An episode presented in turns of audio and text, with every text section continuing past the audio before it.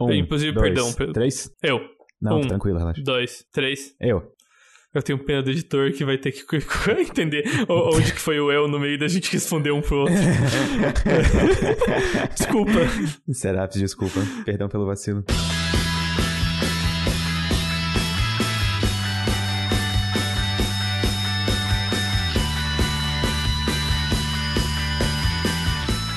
Então, Pedro, é, cumprimentos, já que não sei se bom dia se aplica. Até porque nossos ouvintes estão em um horário arbitrário do dia ou da noite, então não faz sentido falar bom dia. Eu vou mudar minha opinião. Eu acho que Uhum. talvez falar bom dia nesse caso funcione, porque o dia pode tanto se referir à parte da manhã, no caso seria um bom dia matutino para as pessoas que acordam de manhã e ouvem o sinapse, Uhum. ou poderia ser se referindo ao período de 24 horas que compreende uma rotação da Terra, que seria um dia também. Então, bom dia serve para os dois, eu acho. Eu não só defendo, eu parabenizo você por essa opinião. Porque durante muito tempo, eu, em toda a minha inabilidade social, eu não sabia, eu não tinha a esperteza mental de falar o momento certo. Eu sempre falava bom dia. E eu desenvolvi esse mesmo argumento como defesa pra minha incapacidade de falar boa tarde durante a tarde, que é, não, mas a tarde faz parte do dia.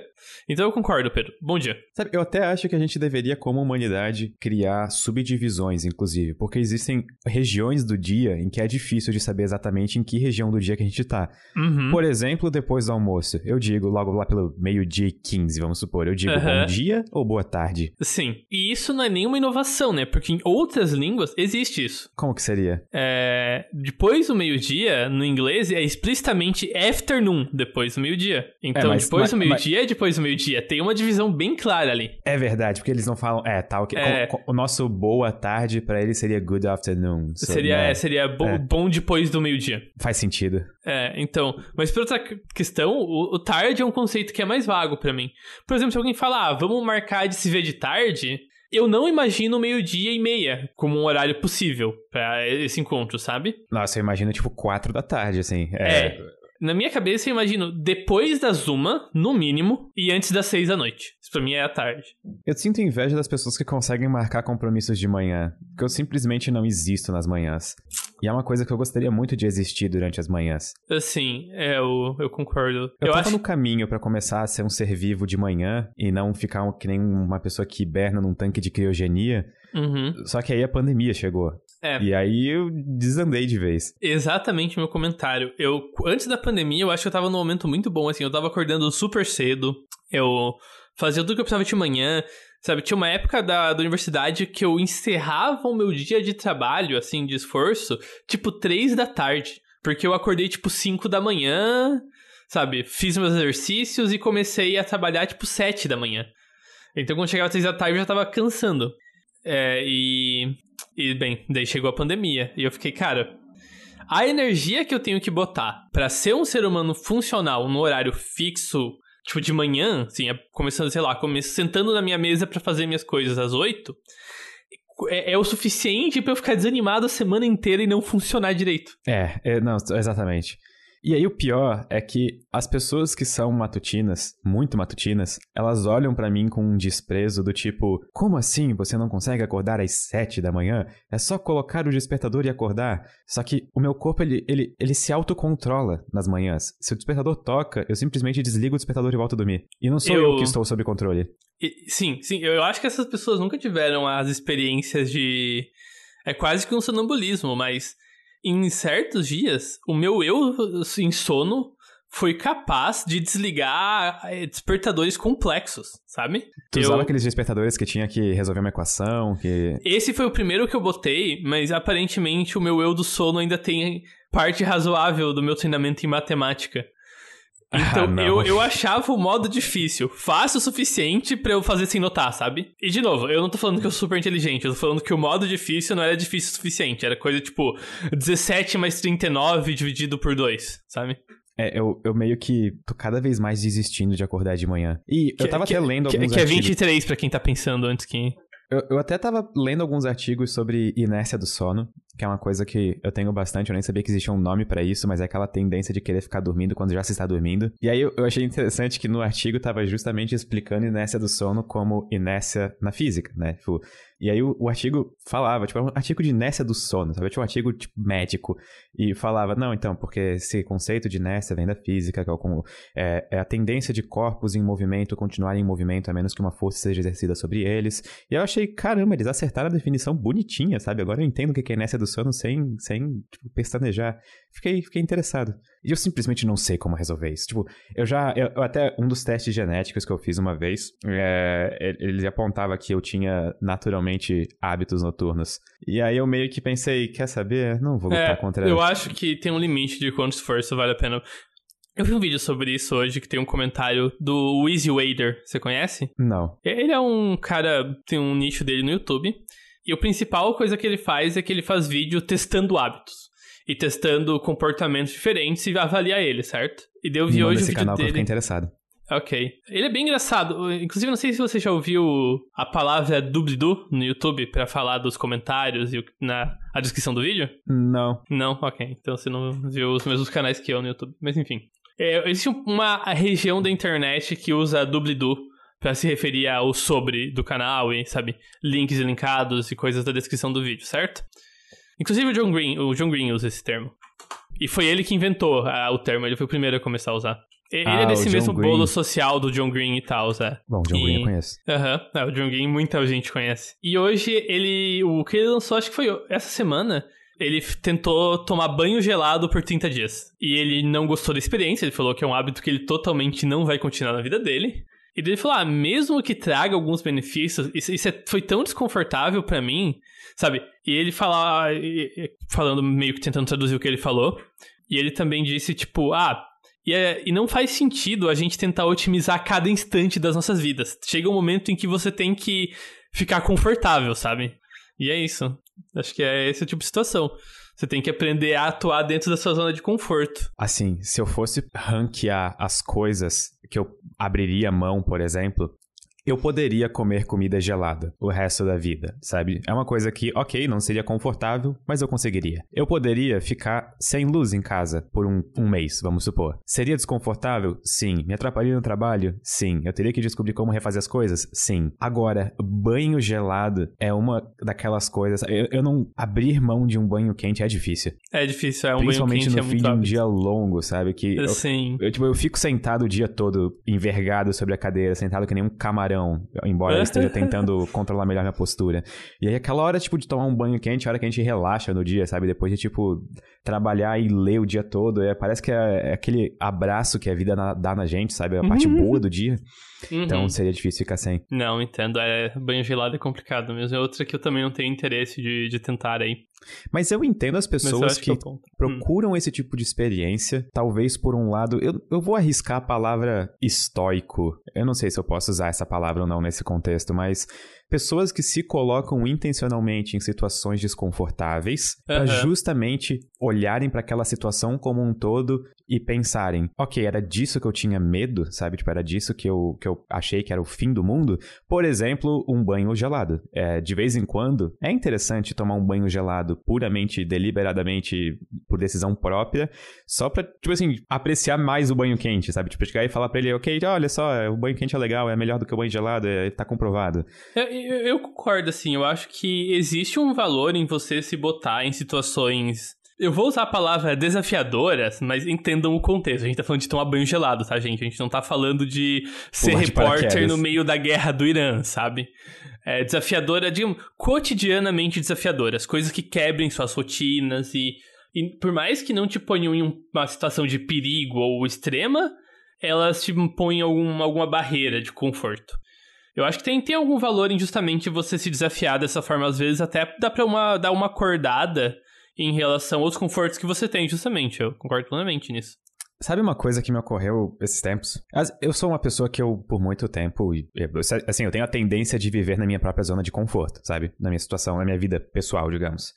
E aí me ocorreu que, tudo bem, a gente teve a pandemia, não deu para sair e tudo mais, mas mesmo antes da pandemia, quantas vezes eu tinha saído de um raio de 10 quilômetros da minha casa, sabe? E tudo bem, pessoas que moram em cidades grandes, tipo talvez São Paulo ou Floripa ou qualquer outra coisa assim, façam isso diariamente porque as coisas são longe. Mas querendo ou não, eu moro hoje numa cidade pequena, então 10 km é uma quantia apreciável. Eu estou efetivamente fora da cidade. Se eu eu, eu acho que é até mais geograficamente pequena e populacionalmente grande. Então é, é denso, você tem tudo que precisa muito perto. Exatamente. E aí eu fiquei assistindo um canal que eu gostei bastante, chamado Yes Theory, que o, o mote do canal é justamente busque desconforto, seek discomfort. E eles faziam várias situações que claramente colocavam as pessoas em situações desconfortáveis, mas não, não é tipo, não é pegadinha, sabe? Não é tipo, ah, vamos colocar esse cara numa situação. Não, eram situações de superação reais, sabe? Era tipo, vou girar esse planeta aqui, é, tipo esse globo terrestre, e onde o meu dedo parar, eu vou viajar e passar 24 horas lá. Eu, eu, eu, vou me virar pra ir até lá, sim. É, é tipo esse nível, assim, de desconforto. Óbvio que ele tem toda uma produção por trás e tudo mais, mas eu acho muito bonito a mensagem que esses vídeos passam. Cria, cria situação de desafio próprio, né? Meio que brincar consigo mesmo, de, de, de verdade ou consequência no consequência extrema aí. E aí, isso tudo me deu uma viagem de, de conhecimento pessoal que eu percebi que, pessoalmente, eu sou uma pessoa que, se eu não estiver buscando pequenas situações de desconforto, pelo menos semanalmente, eu morro por dentro. O meu fogo interno apaga e eu perco. Você precisa brilho, de um sabe? cutucão, assim, do mundo. Entendo. Eu, eu, eu preciso de experiências desconfortáveis de uhum. vez em uhum. quando, sabe? Não, eu entendo. Eu, eu, tenho um jeito muito específico que eu não vou nem compartilhar aqui, porque ele pode. não Eu tenho certeza que ele seria negativo para muitas pessoas mas eu tenho eu tenho o meu cutucão emocional que eu sei como me fazer ficar com atenção na vida. Caraca, até eu tô com medo agora, Greg. É, mas enfim. Segredos são bons de ter. Todo mundo tem segredos. Mas é, eu entendo o seu ponto. Eu acho que eu, eu tenho algo muito parecido com isso que eu faço. E não só isso, e, e por conta justamente que é algo que eu faço já há algum tempo, isso se conectou com várias coisas que às vezes eu vejo de relance em um canal de YouTube ou em um vídeo, e eu fico meio que lembrando de novo, sabe? Então tem várias provocações que eu, que, que eu vivo sendo cutucado por as ideias que me deixam um pouquinho desconfortáveis, assim. E isso foi relativamente positivo para mim, sabe? Realmente me ajudou a, a botar muita coisa em perspectiva. E eu até queria voltar agora num comentário que tu fez é, de maneira bastante sutil, mas que eu acho que existe uma boa profundidade que a gente poderia discorrer sobre. É, na hora que tu comentou de situações desconfortáveis e desafiadoras, tu deixou bem claro que desafiadoras nível corriqueiro, por exemplo, tomar um banho gelado e não ser um repórter de guerra no Irã, da guerra do Irã. Do, do Irã. E eu até gostei, eu sei que não foi a tua intenção com esse comentário, mas eu gostaria de levantar aqui um ponto que eu acho que a gente faz muito hoje em dia na era das redes sociais, em que está muito fácil de saber como que está o ponto de vista ou como está a vida do próximo, que é uma questão de relativização de sofrimento ou relativização de qualquer coisa, sabe? Tipo, é, eu não posso, por exemplo, ou pelo menos entre aspas, eu não poderia dizer que eu estou sofrendo por algo porque existe alguém no mundo que com certeza vai estar sofrendo mais do que eu por aquela uma coisa. E eu acho isso uma das maiores mentiras coletivas socialmente aceitas pela humanidade nos últimos anos. Sim, sim. É, e, e eu tenho um ponto muito específico sobre isso, que eu acho que a maior parte das pessoas que acaba fazendo isso intuitivamente não entende as implicações filosóficas das conclusões que elas estão tomando. E eu vejo isso por, por muita parte dos meus amigos que às vezes são pessoas mais. que acreditam em ideias diferentes, sabe? São pessoas que é, não se conformam às expectativas usuais da sociedade moderna, de que, tipo, ah, uma vida boa é uma vida que você ganha dinheiro pra viver com a sua família, ter filhos, sabe? E um trabalho decente, certo? pessoas que gostam de vídeo alternativas. Eu vejo elas mesmo se julgando por a sua felicidade em relação a esses parâmetros sociais, por mais que elas filosoficamente discordem deles. Eu acho que essa questão que muitas pessoas fazem quando você olha para o sofrimento dos outros é isso. Existe uma imagem do que é felicidade, mas 90% das vezes a sua imagem de felicidade não é sua. É a, a questão social idealizada da vida de uma pessoa. E em geral, quando você vê alguém que pensa, putz, mas essa pessoa tem tudo, só que ela tá sofrendo. Nossa, ela não é uma boa pessoa. Ou nossa, ela é uma pessoa que não sabe aproveitar o que ela tem. Mas às vezes é uma questão de que, tipo, por mais que esse seja o entendimento de felicidade que a sociedade tem, isso não quer dizer que aquela pessoa tenha a mesma noção do que é pra ela ser feliz. Uma das melhores coisas e também piores coisas de ser seres conscientes é justamente experienciar coisas e sentir coisas com relação a algo. E uma das coisas estranhas, justamente, de ser seres conscientes é que eu e você veremos cores vermelhas diferentes. Eu e você vamos experienciar uma música de um jeito diferente. Tudo bem que no nosso dia a dia a gente meio que assume que a gente tá fazendo tudo do mesmo jeito, experienciando as coisas do mesmo jeito, por simplicidade, sabe? Porque a gente só conhece o nosso lado. E é interessante que chega nessa discussão de redes sociais, chega nesse meio de internet que, na minha opinião, deveria trazer muito mais empatia do que divisão. E a gente acaba, sabe, achando, tipo, ok, o meu jeito de. O, o jeito que eu estou sentindo isso é o jeito certo, sabe? Se isso me causa sofrimento, isso tem que causar sofrimento para todos.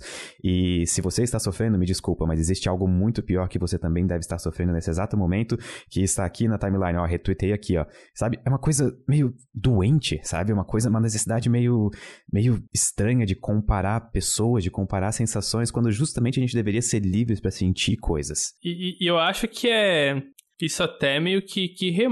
porque assim, você pensa, ah, essa pessoa tá sofrendo nessa situação. Se eu tivesse no lugar dela, eu não estaria. Eu acho que essa em geral é a motivação de falar, ah, não, mas você não tá sofrendo de verdade, tem coisa muito pior por aí.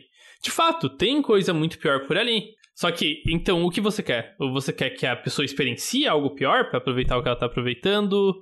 Ou como que a pessoa que você tá apontando que tá triste não devia estar, tá, podia estar tá feliz? Sabe? Tipo, você realmente tá fazendo um comentário construtivo ou você tá só tentando é, minimizar a experiência de outro ser humano. E isso até, assim, me lembra um pouco de uma discussão, de um comentário que eu vi, que se eu não me engano, do Cus Gesagt, sabe? O In a Nutshell, aquele canal maravilhoso de motion graphics, que ele fez um comentário num vídeo, se eu não me engano, do Vlog Brothers, que estava justamente discutindo Twitter e essas redes sociais.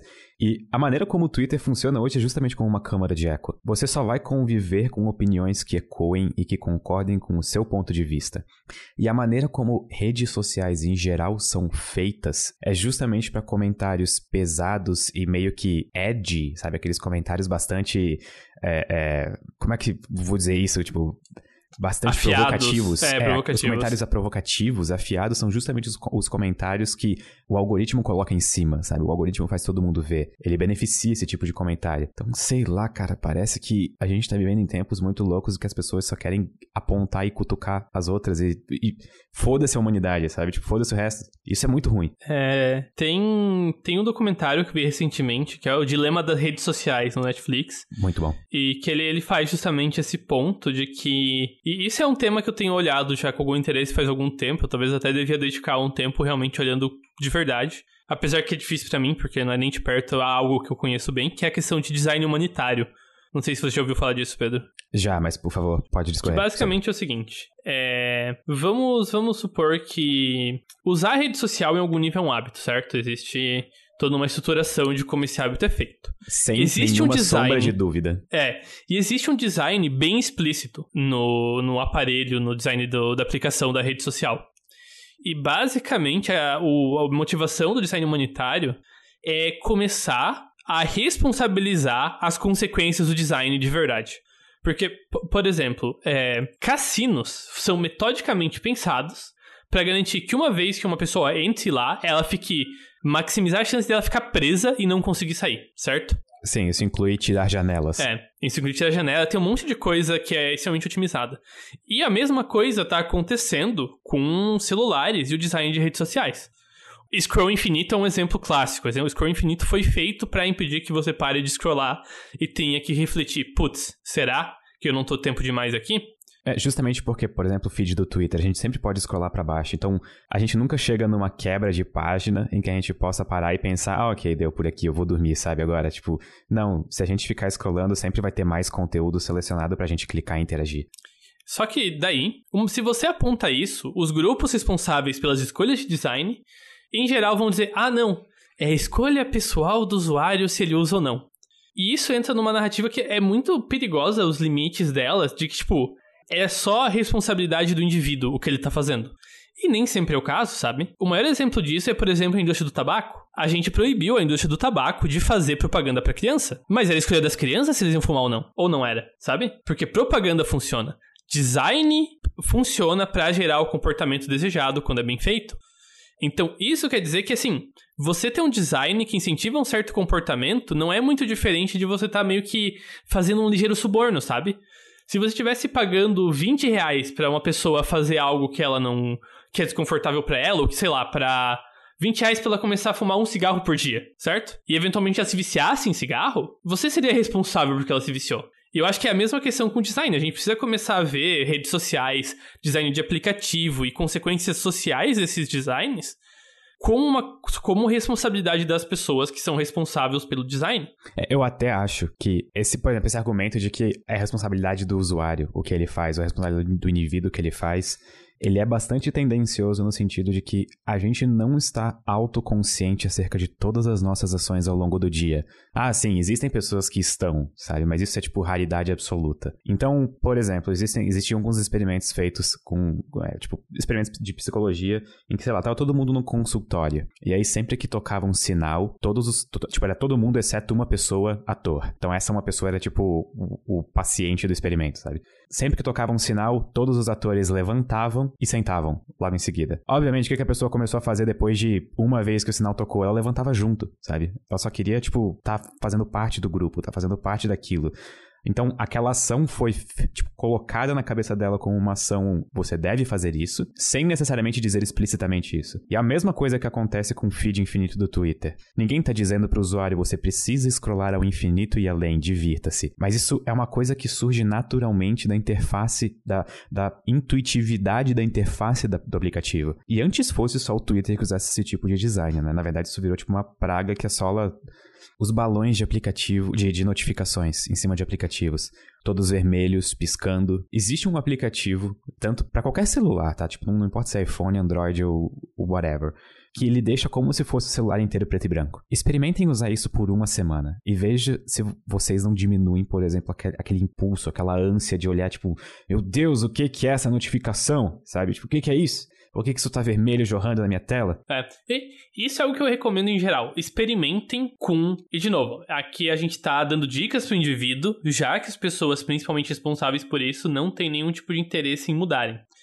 experimentem com limitar o uso de, não necessariamente o uso do aplicativo, mas modifiquem a interação de vocês com eles. Por exemplo, eu não tenho ne quase nenhuma notificação ligada no meu celular. E a primeira vez que eu mudei isso foi um choque de realidade. Foi absurdo. Porque eu olhava pro verdinho do WhatsApp e eu não sabia o que tinha lá dentro. Eu nunca sabia. Então, quando eu me perdi em alguma tarefa cotidiana, eu de verdade me perdia. Porque meu celular não ia vibrar. Não ia ficar claro que eu recebi uma mensagem. Ou, por exemplo, deletem o aplicativo do Twitter por um mês. Ainda usem, tipo, só no computador daí. Ou só quando vocês estão em casa. Mas tentem separar vocês da rede social por um período de tempo e vejam o que acontece e como o comportamento de vocês muda. Porque eu sei que quando eu fiz isso, também recomendado por um podcast, eu fiquei chocado quanto tempo e quanta energia eu tava perdendo em algo basicamente inútil. Mas, Greg, hum. sem as notificações, como que você vai ficar sabendo dos cupons? Hoje, hoje tem janta com cupom Greg. Então, esse é outro que eu faço. Eu, eu, aplicativo de comida especialmente, quando eu quero pedir, eu baixo ele de novo. Eu deixo ele deletado do meu celular. Porque tempo de eu baixar ele e não baixar é tempo suficiente para eu repensar minhas ideias. Mas tu, eu, assim, tu entende o quão absurdo é isso? Sim. Tu tem que sim, deletar sim. um aplicativo é. e fazer o download dele de Exatamente. novo toda vez eu tô que tu tomando medidas comida. extremas. Porque é maldito celular. Essa é a questão. É o maldito design de, tipo, de sugar. E, de certa forma, eu também, como, como meu meio principal de veículo de comunicação é o YouTube, eu também fico muito triste quando vejo que em alguns tipos de canais o YouTube também toma esse canal. De, por exemplo, vídeos que não se fecham. Tipo, o vídeo não tem uma conclusão. A conclusão fica sempre no próximo vídeo. E aí a pessoa é obrigada a assistir mais três vídeos para descobrir, tipo, o que, que ela tá querendo saber naquele único vídeo. E eu não consigo gostar de criadores de conteúdo que fazem esse tipo de coisa, sabe? E no fim, o YouTube vira só uma máquina de notificações também. E, as... e o problema é que as pessoas não são preparadas para tipo, lidar com isso, sabe? E... Só que eu também não vou sugerir que devem ser feito um regula... deve ser feito um regulamento disso, ou que uh, alguém deve fazer lei sobre isso, porque eu acho que esse não é o caminho, sabe? Hum, eu, eu acho que tem que ter um debate real sobre como lidar com essa questão, porque é um fenômeno novo decorrente de tecnologias específicas.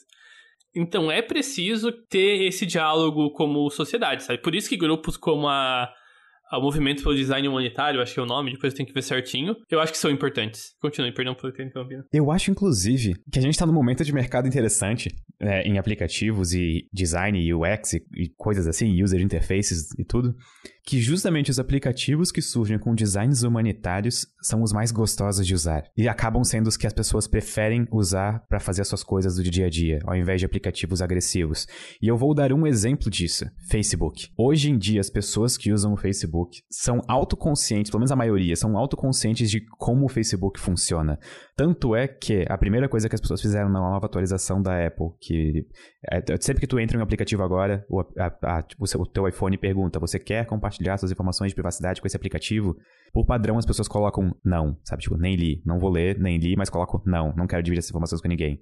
E é isso. Eu espero que as pessoas comecem a usar redes sociais melhores e menos danosas do que Facebook. É. E, e, de novo, eu, eu acho que, só pra dar o um exemplo reverso, eu não digo que tem coisas que não são úteis em aplicativos genéricos de internet. Por exemplo, é, eu, eu tiro grandes benefícios de aplicativos de organização. Porque esses, em geral, não são pensados em como maximizar o seu tempo dentro deles. Eles são pensados em como otimizar a sua experiência fora deles. Imagina que bizarro se o Trello mandasse notificações do tipo: E aí, já jantou é. hoje? Ó, oh, tá aqui já, tua tio lista de janta, olha os ingredientes já aqui. É, já, já botou sua nova tarefinha do dia? É, acorda de manhã às seis da manhã. O uhum. dia começa mágico quando você bota três tarefas na sua lista. Uhum. E assim vai. Pronto, Exatamente. Não ia dar certo. Por favor, Só não que façam agora isso. A, a questão é o seguinte: será que não valeria, valeria tentar pensar redes sociais dessa forma, nem por um instante? Vamos supor se ao invés de a gente querer ter uma rede social que maximize seu tempo vendendo propaganda para você, ela gostaria de maximizar o seu tempo fazendo as coisas que você quer. Se fosse realmente um localizador de interesses, e que uma vez que ela sabe seu interesse, ela tentasse te apontar para comunidades, grupos daquele interesse e eventualmente para você fazer aquilo, sabe, dentro das suas limitações no mundo real. Sim, na verdade, se tu for parar pra pensar, esse é o modelo de negócio do Reddit. Faz você encontrar uma comunidade que você se sente como participante e faz você poder interagir com essa comunidade. E entre isso, oferece anúncios personalizados para ti. Sim, é, eu, eu acho que justamente esse talvez seja o melhor uso do Reddit, é você entrar nas comunidades dos seus interesses pessoais mais nichados e evitar qualquer subreddit grande.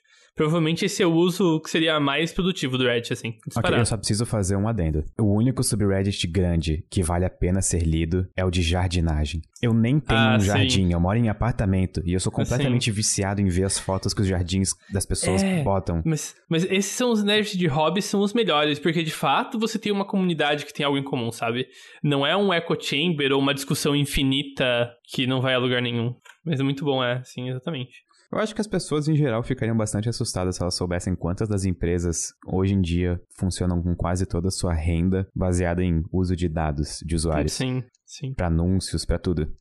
Eu, eu, assim, eu acho que a maioria das pessoas, eu não sei a maioria, mas muita gente não, não também não tem noção de quanto tempo elas dedicam a, a vender seus dados e usar esses aplicativos aí.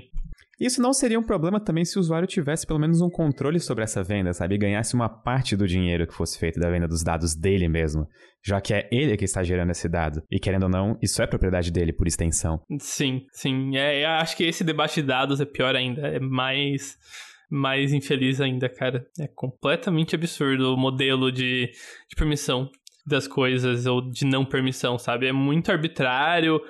Uh, eu não sei se a gente já fez um vídeo sobre isso, mas acho que eu já falei nisso aqui isso em algum episódio do podcast passado, que você tem todo esse modelo calculadamente pensado para que basicamente a única pessoa na mesa com alguma possibilidade de fazer algo seja a rede social, seja a plataforma em questão. A gente já comentou isso algumas vezes, inclusive foi uma discussão que até tu explicou por que, que tu não tinha redes sociais e que daí a gente comentou sobre como é difícil de hoje em dia viver sem ter redes sociais. Ter, por exemplo, a, hoje em dia na verdade não tanto mais, eu acho que hoje em dia talvez até o Instagram esteja mais do que o Facebook, mas até algum tempo atrás não ter um Facebook era tipo meio que não ter uma carteira de identidade, sabe?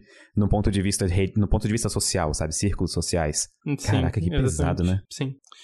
Eu lembro que eu, quando eu fui me mudar para Campinas, eu tive que fazer uma rede social pra achar lugar para morar. Sim, faz sentido. É completamente esquisito para mim, foi isso. De toda forma, deu certo, é isso aí. Tanto que eu acho que eu ainda tenho um Facebook desativado para caso eu precise de grupos de compra e venda de coisa.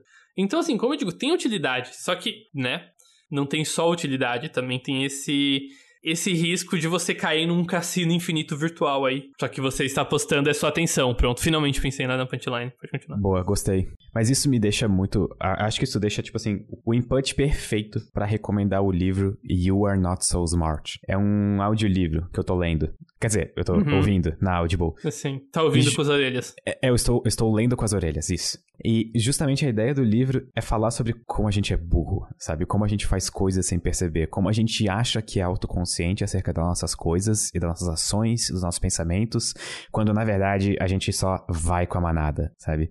E o legal é que o livro vai citando, tipo, experimentos, tipo esse que eu falei do consultório, em que as pessoas levantam e daí tu pega e levanta também, porque tá todo mundo levantando, então eu vou levantar também, sabe? E não, eu não fui pago para falar isso, tá? Eu só tô falando que eu realmente gosto do livro. Uhum. Eu não terminei. Não, mas se quiserem pagar, a gente bota o é, de verdade, Exatamente, gente. né? Não estou isso, é. reclamando, é. é. é. Não estou disposto a vender minha atenção, mas vendo minha, minha voz, hein? Enfim. É...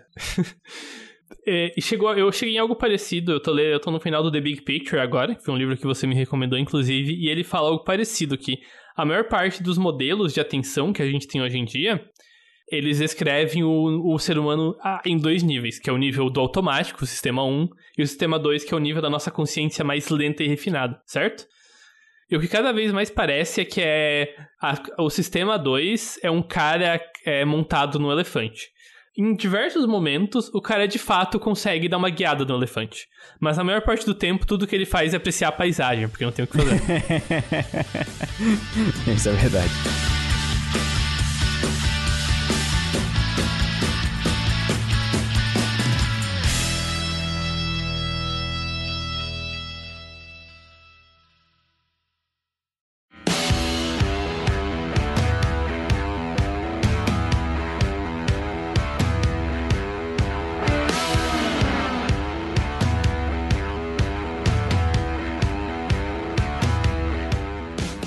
Tava fazendo uma pesquisa para um roteiro e eu cheguei num fato interessante. É um vídeo sobre linguística, que eu ainda não vou dizer sobre o que é o vídeo necessariamente. Mas eu descobri que na, no início da era da internet, uh, os anciãos se comunicavam através de salas de bate-papo. Por exemplo, IRC. E des desculpa que eu chamei de ancião, porque muitos dos nossos ouvintes devem ter, tipo, pegado essa época e agora estão, tipo, é. putos comigo, mas... Eu acho que a gente não pegou essa época por relativamente pouco tempo, pra ser sincero. Não, quando eu era criança, eu lembro que eu já eu ouvia as pessoas falarem nisso, sabe? Então, tipo, uhum. existia quando eu era criança, só que eu era jovem demais é. para estar lá. Sim.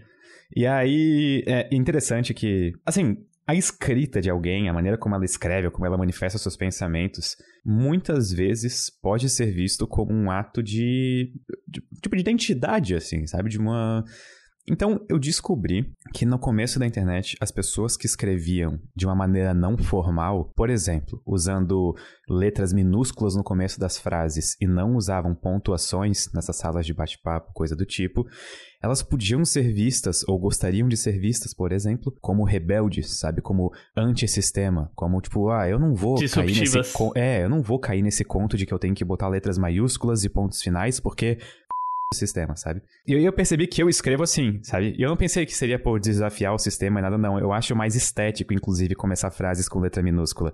Mas eu achei interessante ver esse link entre linguística e identidade pessoal tão grande. Eu, eu acho que isso, isso é uma questão, na verdade, bem, bem realizada, assim, de do quanto que a forma que pessoas de verdade se comunicam no mundo e o quanto meio que a linguagem de dicionário são distintas, sabe? Isso é algo que é bem encendido. Provavelmente você tem uma área de estudo específica com algum nome que eu não sei, porque não é a minha área. Mas isso é bem comum mesmo. Tanto que é assim que as linguagens mudam, né, com o tempo. É assim que línguas mudam e se diferenciam. Porque grupos em situações diferentes começam a falar de formas ligeiramente diferentes e isso se propaga no tempo e você tem essa mudança. Tanto que agora eu acho que é mais disruptivo você escrever tudo certo na internet. O pessoal ficaria até surpreso. É, inclusive, um dos grandes problemas de comunicação na internet é, por, por exemplo, se eu escrevo de uma maneira formal, se eu chego pra ti hoje e te mando uma mensagem, Greg, imagina, tá? Eu chego pra ti no WhatsApp e falo: Oi, Greg. G maiúsculo e o O maiúsculo também, tá? E ponto final depois de Greg. Você pode conversar hoje após as 15 horas? E um ponto de interrogação. Tu ia achar estranho, Greg. Tu me conhece. Tu ia achar que eu tava sendo, sei lá, passivo-agressivo ou que alguma coisa aconteceu, uh -huh. sabe? Aham, uh -huh, exatamente. Eu falo, putz, morreu alguém? O que aconteceu? sabe? Principalmente tá se eu não mandasse sério. nenhum stick, né? Então hoje uh -huh. eu ia falar, daê, tá livre às três pra gente falar, pra nós falar, sabe? Eu ia falar, tipo assim. E, cara, é, é, eu acho magnífico como, tipo, a gente consegue falar esse tipo de coisa e justamente a maneira como a gente escreve consegue passar emoções que vão além da maneira como a gente está escrevendo. Sim. Recentemente eu tive que mandar a mensagem para uma pessoa uh, nova por razões um pouco mais profissionais. E foi bem isso. Você manda a primeira mensagem, tipo, oi, tudo bem? Quase, quase como uma carta na mensagem. E daí no final você tá lá mandando o sticker de um pássaro com o braço desenhado fazendo joinha. o meu sticker favorito quando, por exemplo, marca uma reunião ou coisa assim, é aquele que tem dois cavalos dando as mãos. E, tipo, ah, combinado. Sim. É esse. Uhum. E, e, cara, isso, isso, assim, me levantou muitas questões quando eu comecei a ler sobre isso. Principalmente sobre como é difícil passar sarcasmo. E, e sarcasmo é uma coisa que, na voz, fica um pouco óbvio. Mas sim, existem várias pessoas que não conseguem entender sarcasmo, então é sempre legal deixar um pouco ainda mais óbvio que é sarcasmo, sabe? Até talvez manifestando que isso foi sarcasmo. Mas o problema do sarcasmo, ele é antigo. E ele não é antigo tipo 1990, ele é antigo tipo 1600, sabe?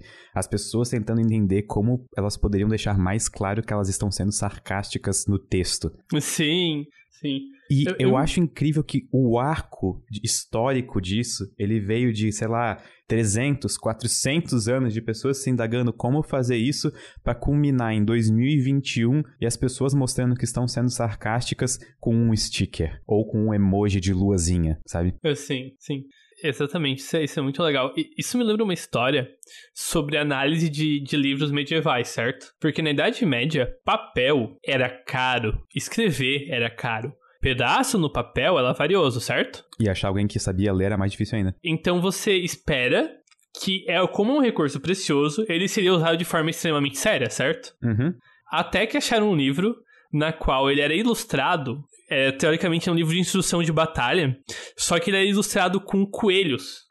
E metade dos golpes do livro não faziam o menor sentido. E por alguma razão tinha caracóis desenhados em todas as bordas do livro. Era isso que eu ia perguntar. Não tinha algum livro que tinha um monte de caracol e ninguém sabe porquê? Tipo, que soldados eram um caracol, tinha soldado lutando contra caracol. Caracóis são absurdamente redundantes em livros da Idade Média e ninguém sabe porquê. É tipo, ninguém sabe porquê mesmo, ou é tipo... Mesmo, mesmo, mesmo. É, por que que diabos eles ficam desenhando caracóis nas bordas? P pode ser que era tipo um hábito da época dessa galera, sabe? Meio que, ah, eu tô, eu tô, tipo, saco cheio, eu fico desenhando caracóis ao redor do meu trabalho, é isso.